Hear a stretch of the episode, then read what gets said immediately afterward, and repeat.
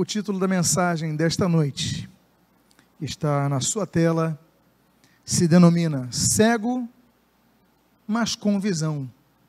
A construção de um milagre.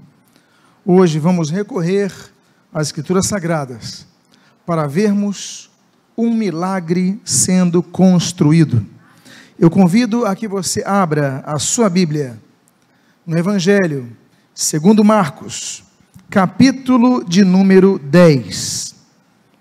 Evangelho segundo Marcos, capítulo de número 10. E se você que vai encontrar o texto puder se colocar de pé e assim desejar fazê-lo, que desta forma procedamos para fazermos a leitura inicial que começa com o 46 versículo, apenas na sua primeira parte. Marcos 10, 46, na primeira parte, o texto diz: E foram para Jericó. Oremos. Pai amado, em nome de Jesus, lemos a tua santa e preciosa palavra, Deus. Pedimos, fala conosco nesta noite. Abençoa a nossa vida, fortalece a nossa fé e que nós possamos não apenas nos cientificarmos do que o texto registra, do que o texto explicita, que o texto testemunha, mas possamos absorver em nosso coração, vivenciar isto na prática e construir o milagre. O que nós pedimos, nós o fazemos agradecidos em nome de Jesus. Amém e amém. Podem tomar os seus assentos, por favor. As passagens por Jericó não eram passagens incomuns. Afinal de contas, Jericó não era uma vila qualquer. Dentre as aldeias, dentre aquelas cidades antigas, Josué tinha um movimento maior do que pequenas aldeias. Tinha um centro comercial, tinha um entreposto militar, porque Jericó ficava num local, uma posição muito importante. É um caminho, por exemplo, que vai, vai desembocar lá no Rio Jordão. A poucos quilômetros ali de Jericó, por exemplo, o Senhor Jesus é batizado no Rio Jordão. Era uma rota comercial importante, era uma rota militar. E muitos, Muitos daqueles que iam para Jerusalém, subiam para Jerusalém, vinham do sul ou vinham do Jordão, costumavam cruzar o Jordão, ir por Jericó e ir para Jerusalém. Jericó tinha alguns trajetos muito muito comuns, mas à noite é um local muito perigoso. Dizem, por exemplo, e é um local que encontraram, não é naturalmente a estrada atual entre Jerusalém e Jericó, mas passa-se por um vale Lembrando aos irmãos que Jericó fica ao nível do mar, Jerusalém fica a 800 metros de altura, como se fosse Teresópolis, aqui nós do Rio de Janeiro, como se fosse uma subida aqui do Rio para Teresópolis. Mas com uma grande diferença: pouca vegetação, muitas pedras e vales perigosos.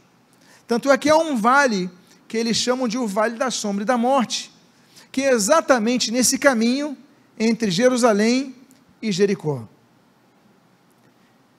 Nesse caminho, Jesus, então, não sabemos quantas vezes ele foi a Jericó, mas o texto registra duas ocasiões que Jesus foi a Jericó. Numa delas, nós conhecemos muito bem pelo encontro que ele teve com aquele cobrador de impostos, um homem que não tinha uma boa visão do seu povo, que era o Zaqueu, que vai ter um encontro com Cristo, quando Jesus passa naquele caminho. Mas a segunda oportunidade que registra o texto de Marcos, capítulo número 10, nós estamos num outro contexto do ministério de Jesus. Não estamos no auge da fama de Jesus, não estamos no auge de uma de uma estamos no momento que nada mais, nada menos é que a penúltima semana de Jesus em sua peregrinação até o Calvário. Na semana seguinte, Jesus entraria em Jerusalém, sim. É exatamente esse contexto. Jesus vem do sul, ele vai para o norte, passa por Jericó, chega em Jerusalém, chora ao ver a cidade, ali é recebido com ramos, palmas no chão, logo depois é traído, logo depois é apresentado ao povo que escolhe Barrabás, logo depois Jesus é crucificado. Portanto, é a penúltima semana. É uma semana tensa. Mas é a última oportunidade que o povo de Jericó tem para ver Jesus. Só que lá, lá mais uma vez, Jesus em Jericó encontra com uma pessoa que tem um nome. Na outra passagem fica gravado em nosso coração o nome de Zaqueu. Mas agora nós temos um outro nome que surge em cena. Mas a pessoa que surge em cena, ela tem uma condição diametralmente oposta à de Zaqueu vamos falar das condições daquele homem que Jesus encontra em Jericó, na sua última passagem por aquela cidade, que são as condições do pecador. A continuação desse versículo 46, ele registra: então e foram para Jericó, e quando ele saía de Jericó, juntamente com os discípulos e numerosa multidão, Bartimeu, cego mais uma vez temos um nome próprio aparecendo na história. Dessa vez é um homem chamado Bartimeu. Mas a condição dele já é uma condição diferente da de Zaqueu. Os dois têm suas limitações. Zaqueu era um homem baixo, mas Bartimeu era um homem cego. A primeira condição do pecador em relação a Cristo em relação a Deus é a cegueira com a qual nos encontramos. Aquela época havia muito mais cegueira que os dias de hoje. Nós eventualmente vemos um cego na cidade, eventualmente vemos alguém com um tatear, com uma bengala, uma ajuda, mas não é tão comum assim. A gente não vê essa cena diariamente, nem semanalmente, quiçá nem mensalmente. Porque hoje em dia não temos tantas oftalmias, como tínhamos naquela época, porque naquela época nós tínhamos várias desvantagens. Nós temos, por exemplo, a questão naquele Oriente Médio das tempestades de areia. Nós temos, por exemplo, as questões dos germes patogênicos que hoje são tratados com medicina, que naquela época não havia, não havia colírio naquela época. Nós temos as questões da salubridade, as condições eram muito terríveis, não havia um sistema de esgoto, então havia mais condições de se desenvolverem epidemias que geravam cegueira nas pessoas. Os germes patogênicos iam corroendo a visão, então era muito mais comum termos cegos naquela época, especialmente no Oriente Médio, porque a cegueira é a falta da percepção visual de uma pessoa. E ela vem por uma questão neurológica, ela vem por uma questão fisiológica, ela vem por uma questão epidêmica, ou ela vem por um acidente. É como eu falei para vocês, pode ser uma, uma a tempestade de areia, pode gerar cegueira. Agora, esse homem, ele tem uma situação e ele vai então de encontro a Jesus. Ou melhor dizendo, ou nós podíamos reformular e dizer: Jesus foi ao encontro de Bartimeu. Porque o que está bonito nessa história é que Jesus estava já saindo da cidade. Jesus já estava às portas da saída, quando de repente ali se encontrava aquele homem cego, cegueira. Os cegos eram pessoas desprivilegiadas, e a própria Bíblia diz que, apesar de ter misericórdia dos cegos, havia uma lei específica que condenava pessoas que faziam o cego errar o caminho. Mas a Bíblia também trabalhava, como diz Levítico, que os cegos não podiam exercer o sacerdócio. As coisas santas, as coisas sagradas tinham que ser pessoas que tinham totais condições disso. Mas ainda assim, protegia-se. Nós temos encontro de Jesus com vários cegos. A Bíblia diz que Jesus curava multidões de pessoas que se apresentavam a ele. Mas por pelo menos seis vezes a Bíblia registra encontros de cegos com o nosso Salvador. A Bíblia diz, por exemplo, que Jesus cura dois cegos na Galileia. A Bíblia diz em Mateus 20, assim como nós lemos aqui em Marcos 10, que Jesus cura dois cegos em Jericó. A Bíblia diz em Lucas que Jesus cura um cego em Betsaida. E a Bíblia diz: o sexto cego é curado ali no tanque de Siloé, em João capítulo número 9, em Jerusalém. Dos seis cegos que tem encontro com Cristo, nós temos seis curas, nós temos seis salvações. O fato é, amados irmãos, que a Bíblia fala da cegueira mais grave que existe, que é a cegueira espiritual. Porque o homem não consegue enxergar a sua situação. Nós vemos o caso de uma igreja registrada em Apocalipse capítulo 3, que é a igreja de Laodiceia. E o texto diz claramente que aquela igreja, ele diz o seguinte: olha, eu sou rico e abastado, não preciso de coisa alguma, ponto e vírgula, e o texto continua dizendo, mas nem sabe que é infeliz, miserável, cego, pobre e nu. A condição de Laodiceia era a condição de quem acha que está bem, mas está muito mal. Eu estou rico, abastado, não preciso de nada. Mas a Bíblia diz: você não tem nada, você é um miserável, você é cego, não está vendo? Você está nu, você não tem condições de se apresentar a ninguém. E o pecador é assim, não consegue enxergar os seus passos. É por isso que quando somos confrontados com a luz da palavra, nós começamos a ter o um entendimento de onde estamos pisando. Por quê? Porque a Bíblia diz, Salmo 119, lâmpada para os meus pés é a tua palavra, luz para o meu caminho.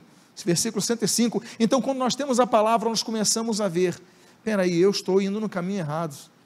Por isso que a palavra de Deus tantas vezes fala do arrependei-vos e convertei-vos, como por exemplo Atos capítulo 3, a Bíblia diz no versículo 19: olha, arrependei-vos, pois, e convertei-vos.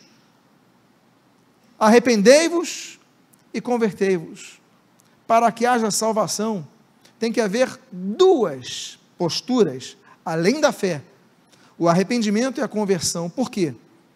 Muitas pessoas se arrependem, eu vou deixar os pecados, mas continuam andando na direção errada.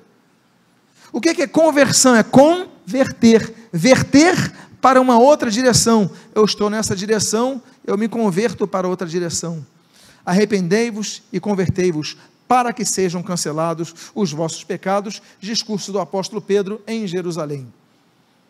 O fato é que a cegueira, ela nos leva à morte.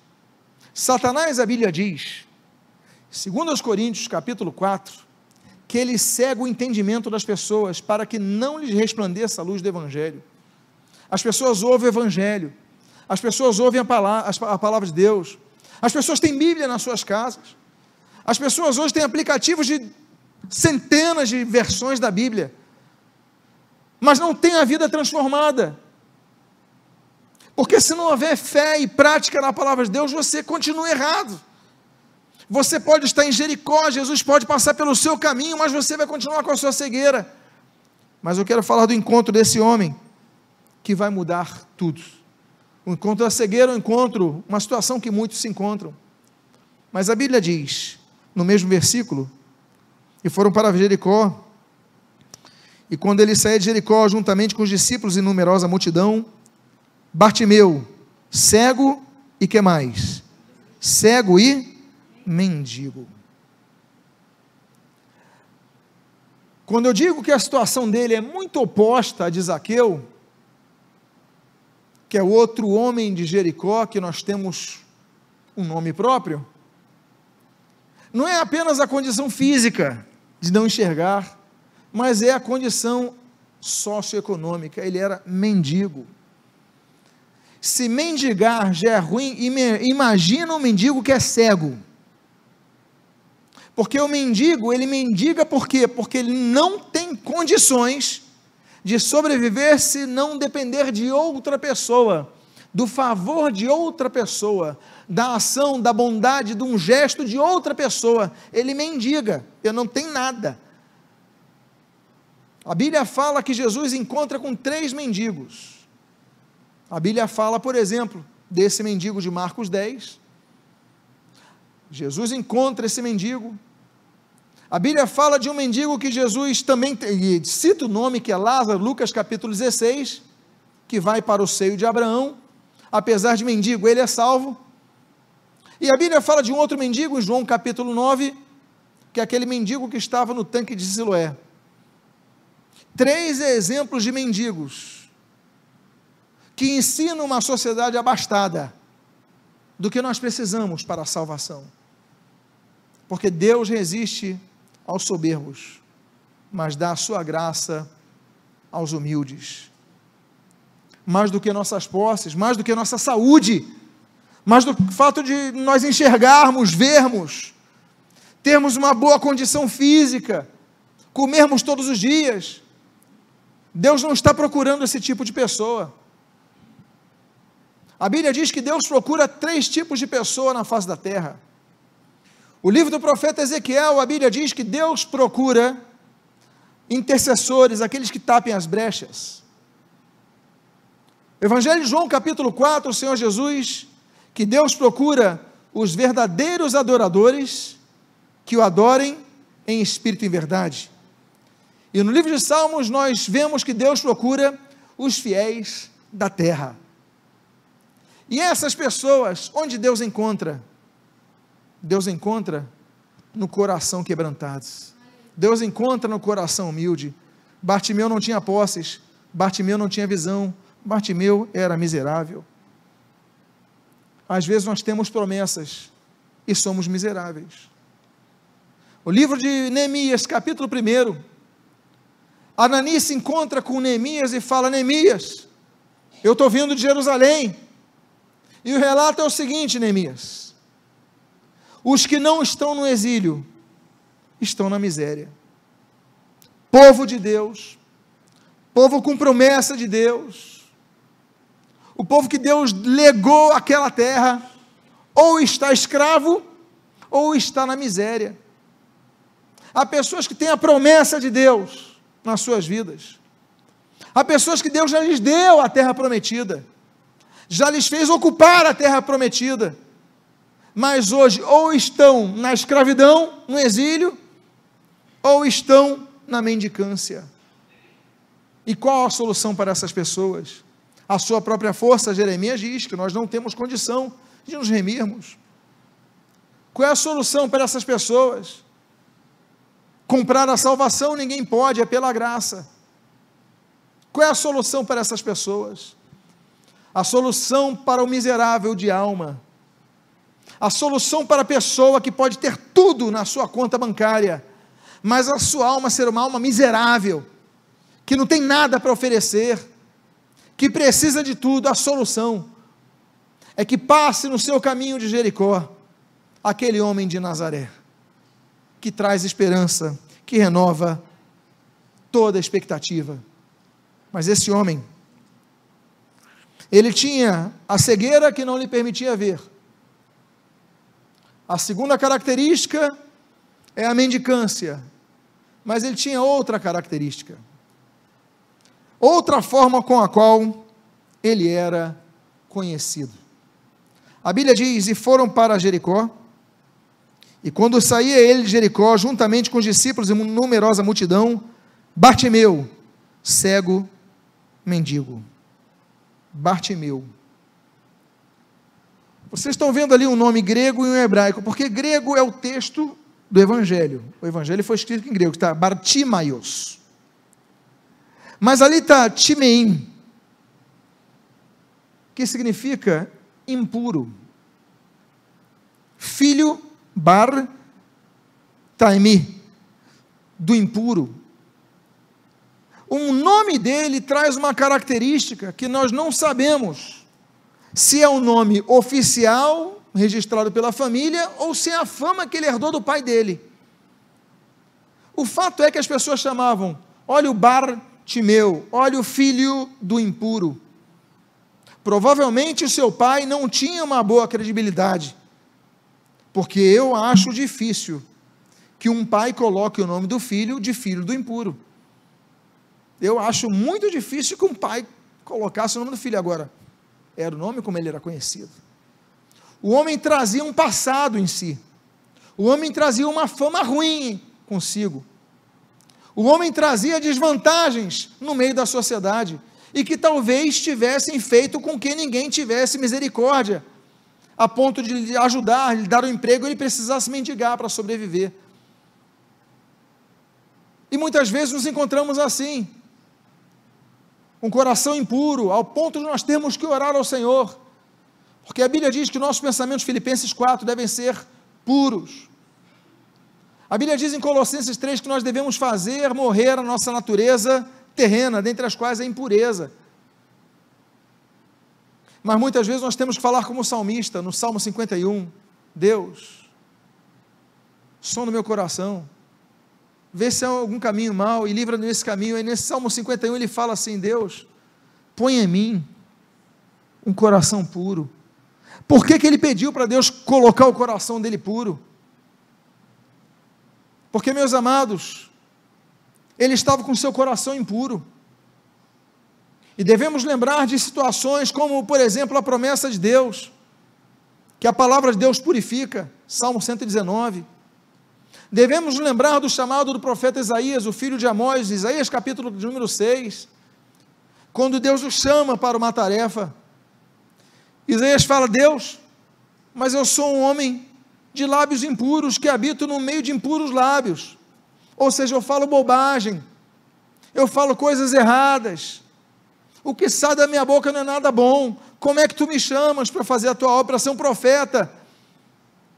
E aí a Bíblia diz que um dos serafins, ele, ele pega do altar, com Atenais, uma brasa, coloca nos lábios de Isaías e purifica os lábios dele.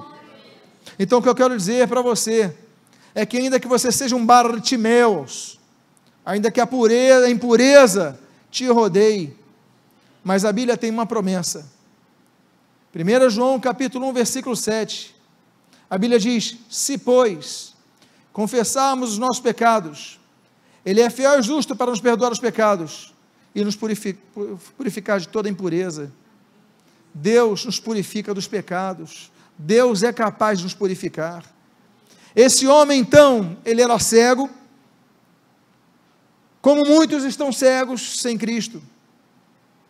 Esse homem era miserável, como todos aqueles que não têm Cristo são miseráveis. Esse homem tinha a fama de a impureza que o, o perpassava por sua família até a sua vida, mas ele ainda tinha outra coisa. E essa outra coisa que ele tinha, aliás, que ele não tinha, outra coisa que ele não tinha, era a esperança. Porque a esperança, como um cego, mal falado, mendigo, pode ter esperança que a sua vida vai melhorar. Existem momentos na nossa vida que a gente fala, não há como melhorar. E aí você vai entrando num quadro quando você não enxerga as coisas. E quem passou por isso e quem passa por isso sabe o que eu estou dizendo. E você vai vendo a sua esperança diminuída. E você se sente cada vez mais incapaz de sair daquela situação. Porque você só olha para os problemas e há momentos que não consegue se enxergar mais nada além dos problemas. E qual era a solução desse homem? Era um milagre. Só um milagre podia mudar a situação de um mendigo, cego, mal falado. Mas isso, essa história toda, ela muda em Jericó. Nesta outra passagem para Jericó, mais uma vez, mais uma vez, um homem que está no caminho de Jesus. Mais uma vez, uma passagem não programada por aqueles homens que foram alcançados pela graça e misericórdia de Deus. Essa passagem se traduz na renovação da esperança, na renovação da alegria. Meus amados irmãos, a Bíblia diz que a experiência gera esperança. Romanos capítulo número 5. A Bíblia diz que a nossa salvação é envolta com esperança, Romanos capítulo 8. A Bíblia diz no próprio Romanos capítulo 15 que nós devemos nos alegrar da esperança, porque muitas vezes nós perdemos a esperança. A Bíblia diz em 1 Tessalonicenses capítulo 4 que quem não tem Cristo não tem esperança. Por isso que o apóstolo Paulo, quando vai escrever a sua primeira carta para o seu filho na fé Timóteo, capítulo 1, versículo 1 da primeira carta, ele diz: Cristo Jesus, nossa esperança, Timóteo. A nossa esperança não está nos homens, Timóteo. A nossa esperança não está nas pessoas que nós confiamos e nos traíram, Timóteo. A nossa esperança não está nas lideranças da igreja, Timóteo. A nossa esperança não está na nossa faculdade, na nossa conta bancária, Timóteo. A nossa esperança, Timóteo, não está nem na nossa saúde, Timóteo. A nossa esperança está em Cristo Jesus. Ele é a nossa esperança, é o que diz o texto. Ele, Cristo Jesus, é a nossa esperança. Por isso que Hebreus capítulo 10 diz: Olha, guarda firme essa esperança. Não perca a esperança de Cristo. Colossenses 1, não perca. Olhe para Cristo, lembre-se de Cristo e lembre-se que Jesus, passando por Jericó, ele promove o milagre. E aí? Aquele homem não tinha esperança até aquele dia. Mas algumas ações daquele homem, elas vão mudar a história. E essas ações deste homem devem ser as ações do pecador. A primeira delas, ainda nesse versículo de número 46, do qual ainda nem saímos até agora, eu vou relê-lo para que nós apliquemos a última parte do versículo. A Bíblia diz: E foram para Jericó, e quando ele saía de Jericó, juntamente com os discípulos e numerosa multidão, Bartimeu, cego mendigo, filho de Timeu, estava assentado à beira do caminho. Ele estava assentado, ele não estava acompanhando as multidões. Jesus já está saindo da cidade. Ele não saiu do seu lugar. Por quê? Jesus está longe, as multidões estão ali, eu sou cego, eu dependo de alguém para me, me levar, eu dependo de alguém para dizer vai para a direita, vai para a esquerda, cuidado com o buraco, eu demoro muito, já era. Mas a Bíblia diz que Jesus vai sair da cidade passando exatamente pelo caminho. Mas a Bíblia diz algo, algo interessante nesse texto. Este homem estava à beira do caminho à beira do caminho. A Bíblia, ela menciona três coisas que estão à beira do caminho. Menciona, por exemplo, três situações, três contextos diferentes. Marcos capítulo 10, nós temos o mendigo cego à beira do caminho. Mateus 21, nós temos uma figueira que não produz frutos à beira do caminho. E nós temos Marcos capítulo 4, a parábola do semeador, na qual o Senhor Jesus diz que a semente que foi lançada à beira do caminho são aqueles que, ouvindo a palavra, não a compreendem, vem o diabo e as retira são pessoas relapsas com o que ouvem. São pessoas relapsas com a palavra. Três situações à beira do caminho, três contextos diferentes. Mas o que, que nós vemos aqui? Nós aprendemos aqui sobre novas oportunidades que Deus dá. Eu volto a dizer, não sabemos quantificar as vezes que o Senhor Jesus esteve em Jericó. A Bíblia vai registrar a de Lucas 19 e a de Marcos 10. Uma com Zaqueu e outra com Bartimeu. Provavelmente Jesus esteve mais vezes naquela cidade. Mas o fato é que na vez que Jesus esteve lá com Zaqueu, se esse homem era da cidade, ele não aproveitou a sua primeira oportunidade. Mas Deus é um Deus que dá novas oportunidades. Por exemplo, Miriam ficou leprosa, mas a Bíblia diz, pela sua murmuração, pela sua intromissão, pela sua postura orgulhosa. Ela fica leprosa, mas Números capítulo 12, a Bíblia diz que ela recebe uma nova oportunidade. e Deus a cura. Outra pessoa que teve uma nova oportunidade, por exemplo, Josué capítulo 6, Raabe a prostituta. Ela viveu uma vida errada, mas Deus lhe dá uma nova oportunidade e ela é salva. E ela ganha uma nova nacionalidade. E ela entra nos anais da igreja, nos registros bíblicos. E ela se torna então uma mulher que recebe e aproveita uma nova oportunidade. Sansão, Juízes capítulo 16, a Bíblia diz que ele recebeu uma nova oportunidade naquele templo lá com os filisteus. Nós temos Jó, capítulo 42. Jó perde todas as coisas, mas no capítulo 42, Deus lhe dá uma nova oportunidade. O rei Ezequias, ele vai morrer, Isaías capítulo 38, diz que Deus falou: Você vai morrer. Mas ele ora ao Senhor, busca ao Senhor, chora diante do Senhor, se derrama diante do Senhor. E quando o profeta Isaías está saindo do palácio, Deus fala assim: volta para ele. E avisa ao rei que eu vou dar mais 15 anos de vida para ele. Deus deu uma nova oportunidade. O apóstolo Paulo, Atos capítulo número 9, o homem que perseguia os cristãos, que levava os cristãos ao sofrimento, ao arresto, à morte, Deus lhe dá uma nova oportunidade. E o que dizer daquele ladrão da cruz? Que o Senhor Jesus garante a ele: hoje mesmo estarás comigo no paraíso. Olha o momento da oportunidade que aquele homem teve. E eu digo a você, assim como esses exemplos, eu quero dizer: aquele Deus que olha para Bartimeu é o Deus que olha para você e diz: Olha, eu quero te dar uma nova oportunidade. E Deus é o Deus que dá nova oportunidade. Ah, mas eu tenho provas. É como aquela mulher adúltera, quando aqueles homens foram apedrejá-la, e Jesus então os faz calar, jogando a eles o peso da consciência individual.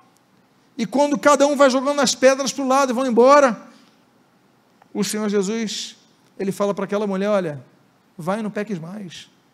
Jesus não falou que ela não pecou, ele falou agora, eu estou te dando uma nova oportunidade. Eu não sei sobre a sua vida, você que está aqui nesse culto, você que está ouvindo essa mensagem na internet, o que eu quero saber, o que eu sei, o que eu quero que você entenda, é que nosso Deus é um Deus misericordioso e Ele te oferece uma nova oportunidade pela Sua palavra. Essa é a primeira ação do pecador aproveitar as oportunidades. Qual foi a segunda ação de Bartimeu? A Bíblia diz: E ouvindo que era Jesus, o Nazareno. Ouvindo que era Jesus, o Nazareno. Esse homem não tinha visão. Esse homem não tinha dinheiro, não tinha emprego e, por ser mendigo, não tinha casa. Esse homem não tinha nada. Ele estava à beira do caminho. Mas apesar das limitações que ele tinha, algo ele tinha que podia usar. E duas coisas esse homem tinha que podia usar. A primeira delas é o que diz o texto: audição. Ele tinha ouvidos. E a Bíblia diz: e ouvindo que era Jesus, o Nazareno. Nós devemos aprender a ouvir atentamente o que Deus tem a nos dizer. Porque muitas vezes nós ouvimos de maneira relapsa. Relapsa. A Bíblia traz promessas, mas há promessas que Deus diz para aqueles que ouvem atentamente. Por exemplo, Jeová Rafá. Tem muitos que falam Jeová Rafá, mas se esquecem do texto de, de Êxodo capítulo 15, quando diz que a cura que Deus vai trazer contra as enfermidades que ele lançou no Egito, ela iria apenas àqueles que ouvissem atentamente. Não foi uma promessa genérica para todo o povo, foi uma promessa para aqueles que ouvissem atentamente. Aí, Jeová, Rafá se aplicou a eles. Há uma outra bênção, Deuteronômio capítulo 28. Há uma promessa que diz que as bênçãos te alcançarão, mas para quem? Para o israelita, não para aquele que ouvisse atentamente a voz de Deus. Ouvir atentamente. Nós ouvimos. Como não vamos dizer que Saul não ouviu a voz de Deus através de Samuel? Mas 1 Samuel capítulo 15 mostrou que ele ouviu, mas não atentamente, não levou a sério. E aí perdeu todas as promessas que tinha para a sua vida. Porque ouviu, mas não ouviu com atenção, não ouviu com esmero, não ouviu com, com cuidado, ouviu displicentemente. É por isso que a Bíblia diz no Salmo de número 34: Olha, Deus traz uma palavra, ele fala assim: Deus fala de um modo, sim, de dois modos ele fala, mas o homem não o ouve. Deus fala a primeira, Deus fala a segunda, mas o homem não ouve. Então, meus amados irmãos, que nós nos lembremos daquele recado que as sete igrejas do Apocalipse, Apocalipse capítulo 2, capítulo 3, aquele recado é muito claro por cinco oportunidades, quando diz: aquele que tem ouvidos para ouvir, ouça o que o Espírito diz à igreja. Esteja atento ao que Deus está falando, esteja atento ao que Deus está mostrando, esteja atento ao que Deus está falando pela pregação, pela leitura bíblica, pelas músicas que você ouve, pelas pessoas que você conversa. Esteja atento, por quê? Porque esse homem não ouviu a voz de Jesus. Ele, esse homem não ouviu os ensinamentos de Jesus, ele, esse homem ouviu que era Jesus. Alguém falou, ah, é aquele Jesus, o Nazareno. Ele estava atento nesse momento. Naquele momento, então, foi a oportunidade que esse homem teve e ele então ouviu. E usou um dos teus dois recursos. E qual era o segundo recurso que o cego tinha para usar nesse momento? É o que diz o versículo 47 na sua continuidade.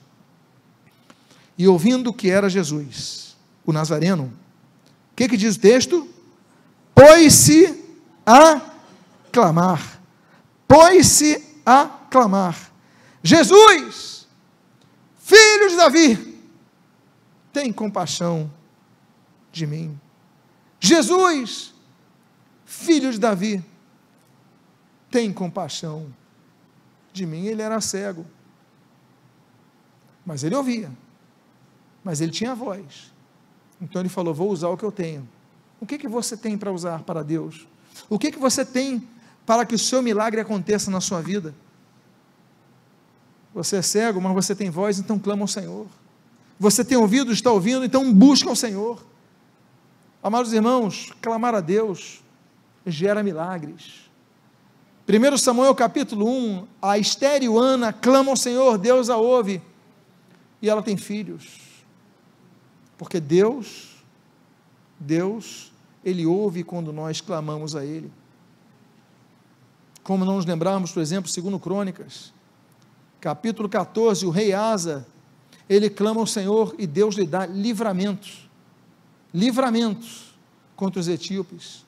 Citamos aqui Isaías 38, aquele rei Ezequias clama ao Senhor, e ele dá saúde, ele dá vida. O que a Bíblia nos ensina é que nós devemos buscar, porque tem muito cristão que fica deixando a coisa acontecer e não busca, não reage. Está incendiando, ele fala somente uma coisa: eu vou morrer. Tem um leão na rua, ele fala: eu vou morrer. Ele não foge, ele não luta, ele não busca alternativas. E a Bíblia nos mostra, meus amados, que nós devemos clamar. Lamentações, Jeremias capítulo 2, diz: Olha, clama ao Senhor à noite e no princípio das vigílias, e derrama o teu coração como água perante o Senhor. É para ir para as madrugadas orar, que diz o texto Lamentações. Nós devemos orar sem cessar, mas quando fala para clamar nas madrugadas, no princípio das vigílias, meus amados irmãos, diz o seguinte: olha, tem um momento que nós temos que parar com tudo, e é um momento que nós temos que focar na situação.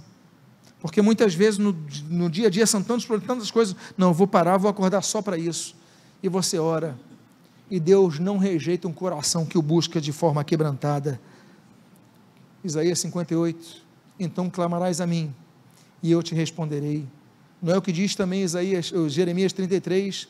Clama a mim e responder-te-ei, e anunciar-te-ei coisas grandes e ocultas que tu, que você, que nós não sabemos, mas Deus revela na hora. Esse homem, então, ele clama. Ele é cego. As pessoas não dão uma mínima para ele, mas ele fala: Mas eu tenho recurso, a minha voz. E a Bíblia diz: Jesus. Ele clama: Jesus, Filho de Davi, tem compaixão de mim. A palavra compaixão é muito forte, é você padecer com a pessoa, é você sofrer com a pessoa. Compaixão, paixão é sofrimento. Daí na Páscoa a gente fala paixão de Cristo, o sofrimento de Cristo. Os jovens, quando estão sofrendo de amores, é, eles falam, estou apaixonado, ou seja, eu estou sofrendo. Não existe paixão sem sofrimento. Sofrendo a sua falta, a sua presença, sofrendo isso é paixão. E o que é compaixão? Com, sofrer com outra pessoa. Ele fala: Jesus tem compaixão de mim. Jesus olha o meu sofrimento e sofra comigo. Isso é ter compaixão. Entenda o meu sofrimento, pelo menos entenda o meu sofrimento. Esse homem abriu o seu coração, ele ouviu, ele foi atento, ele aproveitou a oportunidade. Jesus estava passando o caminho dele, ele clama ao Senhor. Ele diz: Senhor, tem compaixão de mim, porque eu sou miserável. Senhor, tem compaixão de mim, porque eu sou cego. Senhor, tem compaixão de mim, porque eu não tenho esperança. Senhor, tu és a minha esperança. Tem compaixão de mim, filho de Davi. E a Bíblia então mostra que apesar dele ter feito tudo certo, nós somos cercados de pessoas que não têm compaixão de nós. Perdão, o terceiro ponto diz, versículo 48: E muitos o repreendiam. Não é isso que diz a Bíblia? Para que o que? Se calasse. Mas ele, cada vez, gritava mais: Filhos de Davi, tem misericórdia de mim. Mateus 8, nós temos que ter, fé para ver milagres. João 11, nós temos que ter fé para ver a glória de Deus. Segundo os Coríntios 4, nós temos que ter fé para falar do Evangelho. Mas 1 João capítulo 5 diz que nós devemos ter fé para vencer o mundo. O que esse homem tinha que o fez prosseguir na sua luta contra as multidões que se levantaram era fé. E quando uma pessoa tem fé, pode ter um exército mandando você se calar, que você não vai se calar. As multidões o repreendiam e diziam que se calasse, Pss, fica quieto, Jesus está passando, Pss, cala a boca, não fala, não pede. Mas aquela fé dele era tão forte que ele falou: Eu não vou me calar, eu não estou vendo, ele está passando por aqui. Esse é o meu momento. Jesus, filho de Davi, tem culpa de cala a boca. Jesus, filho de cala a boca. E a Bíblia diz, cada vez ele falava mais. Cala a boca. Jesus, filho de Davi, tem compaixão de mim. Tá bom assim? Fica quieto. Então vou falar mais uma vez. Jesus, filho de Davi, tem compaixão de mim. Esse homem insistiu no seu milagre. E nós desistimos do nosso milagre. No primeiro não que nós recebemos. Nós desistimos do nosso milagre. No primeiro, fica quieto que nós recebemos. Nós desistimos do primeiro nosso milagre. Quando as pessoas ao redor dizem não vai dar certo, e nós desistimos. Nós temos que aprender. Com o homem que não tinha nada, era miserável, era miserável, era cego, era mendigo, não tinha nada. Mas ele nos dá uma lição de fé. Que essa fé que Deus depositou no nosso coração, ninguém ao teu redor pode demover. Diga à pessoa que está do seu lado: se todos mandarem você se calar, não pare, mas que a tua fé aumente. Diga que a tua fé aumente, porque o milagre está chegando.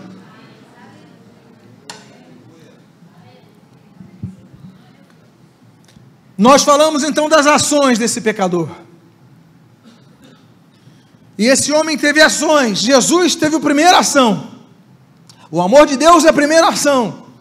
Jesus passou por Jericó, foi a primeira ação. Agora esse homem ecoou com seus gestos, ao ouvir, ao falar, ao clamar, ao perseverar, ao lutar contra a falta de fé dos outros. Agora nós vemos as ações de Jesus para conhecer o homem. Que são as ações de Jesus para conosco? A primeira das ações de Jesus a Bíblia diz: parou Jesus. Jesus está andando, está saindo da cidade. Tem um, O objetivo é chegar em Jerusalém. Mas quando esse homem grita e esse homem insiste, a Bíblia diz que Jesus para. Jesus ele para. Jesus para o seu caminhar. Meus amados irmãos, a Bíblia diz em Lucas 6 que Jesus parou para curar os enfermos. A Bíblia diz em Lucas 7 que Jesus parou num cortejo fúnebre na cidade de Naim para ressuscitar aquele homem. A Bíblia diz que Jesus parou para receber uma criança. A Bíblia diz que Jesus parou, Mateus 27, para ser fincado numa cruz. Quando Jesus para, é sinal que um milagre vai acontecer, que algo grandioso vai acontecer. Esse homem grita, esse homem insiste, esse homem persiste, esse homem luta pelo seu milagre. A fé dos outros queria derrubá-lo, mas ele permanece firme e Jesus para. Primeira ação de Jesus. Não lembram-se? Quando na mesma Jericó, anos antes, Jesus parou também? Que cidade? Duas passagens registradas, duas paradas não programadas, e naquela primeira, em Lucas 19, Jesus olha, ele para e ele olha Zaqueu.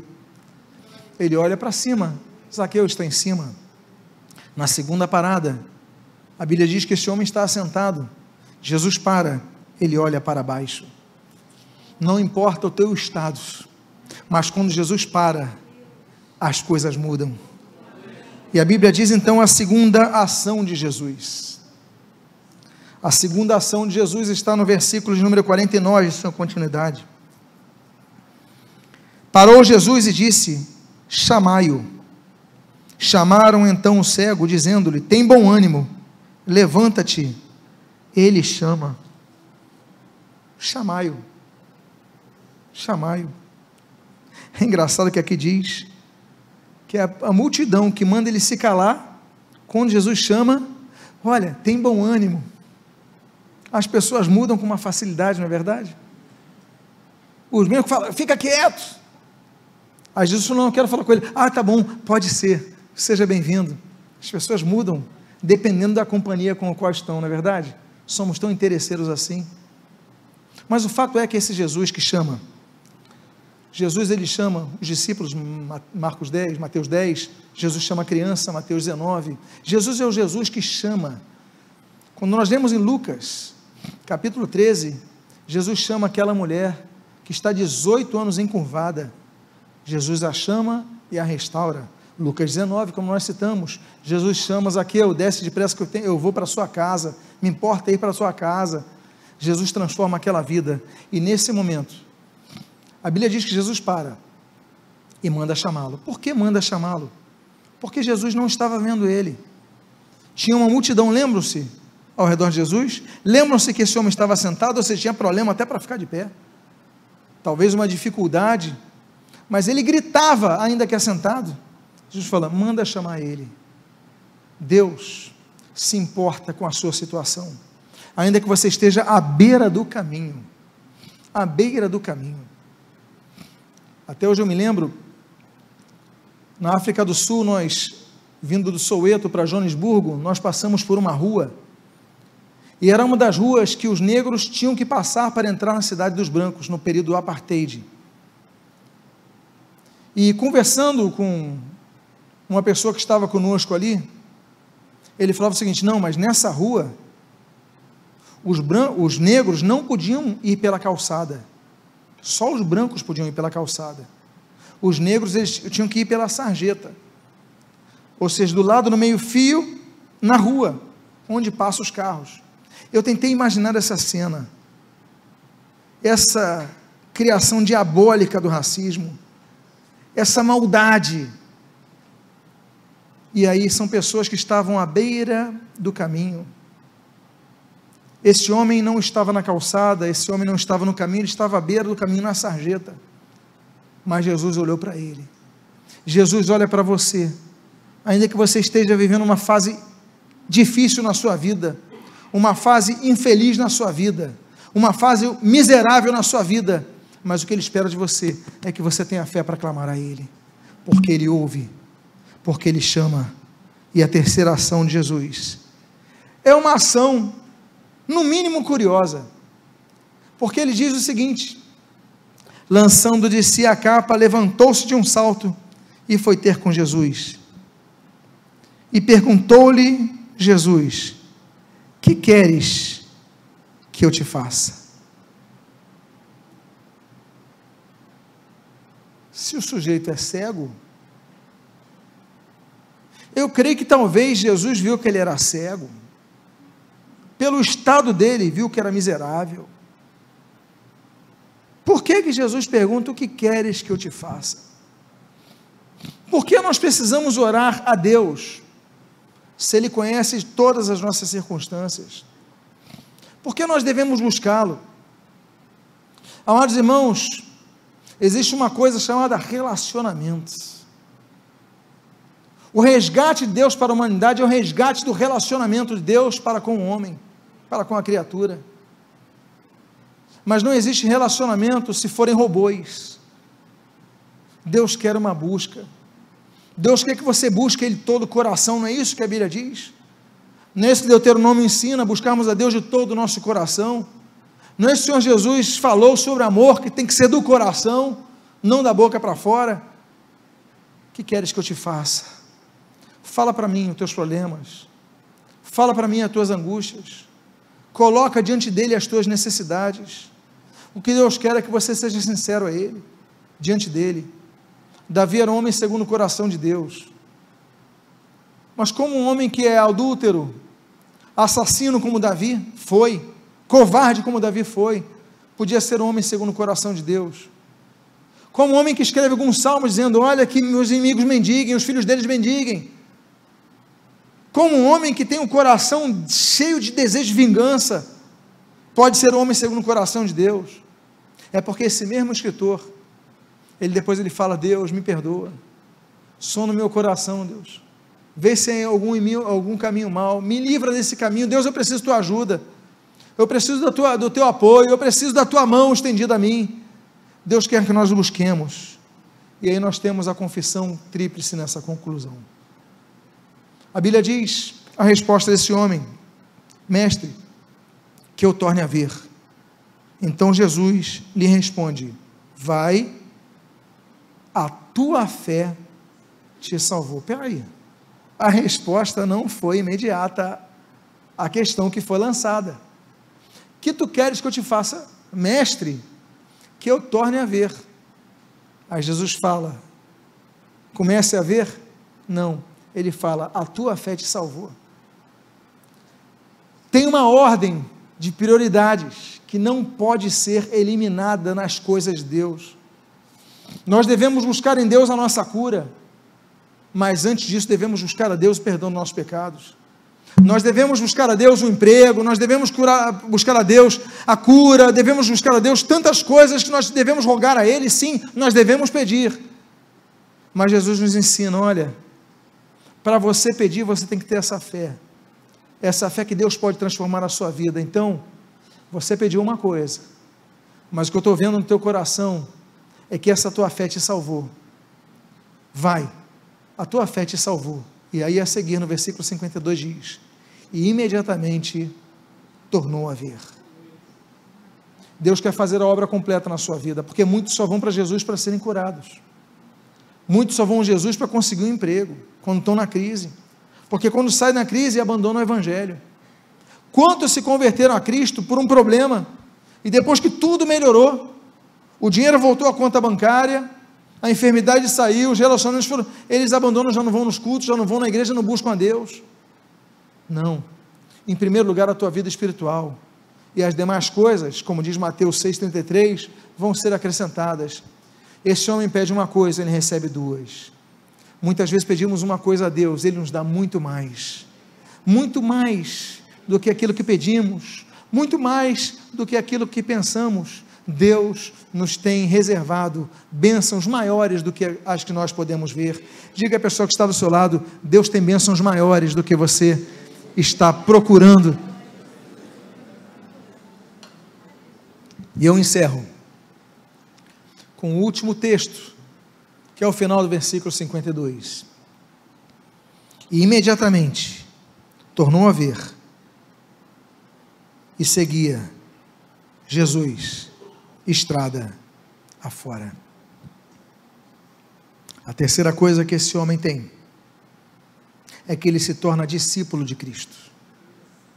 Ele começa a seguir a Cristo, para ouvir de Cristo, para aprender de Cristo, para olhar a Cristo, para receber de Cristo. Ele é salvo, ele é curado, ele é discipulado.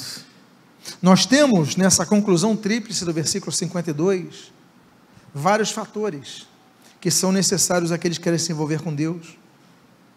Sim, exerça a sua fé. Seja salvo. Seja salvo com perdão dos seus pecados. Peça a Deus outras bênçãos que Ele tem para ti. Que Deus é galardoador daqueles que o buscam. Mas entenda que a sua vida não é só para receber de Deus, mas é também para segui-lo.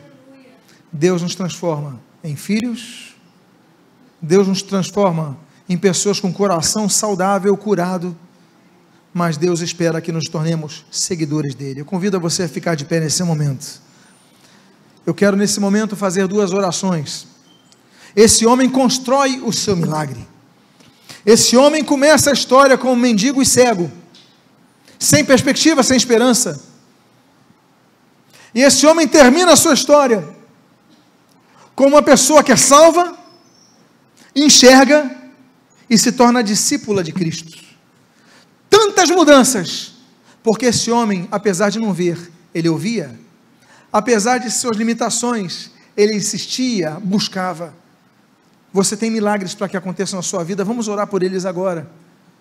Vamos orar, clamar ao Senhor, dizer: Senhor Jesus, tem compaixão de mim, filho de Davi, tem compaixão de mim. Comece a orar por seu milagre porque Jesus vai ouvir o teu coração. Pai amado, em nome de Jesus.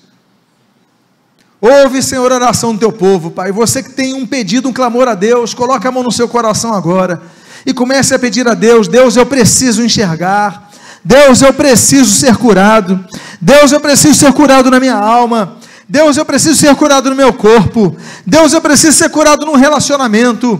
Deus, eu preciso recuperar a situação que eu já vivenciei. Pai, tantas coisas eu te peço. E, Senhor, independentemente do que tenham me falado, eu continuarei a persistir contigo. Jesus, filho de Davi, tem compaixão de mim. Pai amado, compadece de teus filhos nesta noite. E Pai amado, que haja não apenas salvação, que haja um efetivo milagre e que cada um aqui, Senhor, que seja beneficiado por isso, se torne um seguidor teu. Ó oh, Pai amado, em nome de Jesus, abençoa os teus filhos, que cada um seja um seguidor de Cristo, cada um possa dizer: Eu sigo a Cristo, porque Jesus me salvou, eu sigo a Cristo, porque Jesus me amou, eu sigo a Cristo, Jesus olhou para mim, eu sigo a Cristo, porque Jesus parou no caminho onde estava, ouviu o meu clamor e me chamou. Pai amado, que cada um aqui, Senhor, ele possa ser por ti ouvido, e em nome do Senhor Jesus Jesus atendido. Pai, realiza o milagre, meus irmãos. Pai amado, em nome de Jesus, são tantas situações que são apresentadas a Ti. Ó Deus onisciente, onipresente, onipotente. Ó eterno Deus, que Tu venhas agora, Senhor, agir com Teu poder e trazer cura, salvação. Ó Deus, eu preciso de um milagre nessa área da minha vida, mas Jesus está falando, mas eu quero é que a sua vida seja íntegra, uma vida plena, a salvação, Senhor, aconteça. Senhor amado, que essa salvação aconteça, que eles possam ouvir a tua fé te salvou, a fé desse homem salvou. Ele era miserável, mas tinha fé. Tem pessoas que têm as duas pernas sadias, os dois olhos sadios, tem situações financeiras estáveis, mas não tem fé como esse homem teve. Que nós aprendamos como Bartimeu, que nós possamos clamar a Ti e recebamos de Ti o Teu milagre, Pai amado. E o que nós pedimos, nós o fazemos em nome daquele que parou, daquele que ouviu, daquele que perguntou e daquele que nos ofereceu salvação, cura, transformação e hoje nos ensina em nome de Jesus. Amém e amém. Glorifica ao Senhor Jesus nesse momento. Glorifica ao Senhor Jesus nesse momento. Que Deus abençoe a sua vida rica e abundantemente em nome de Jesus.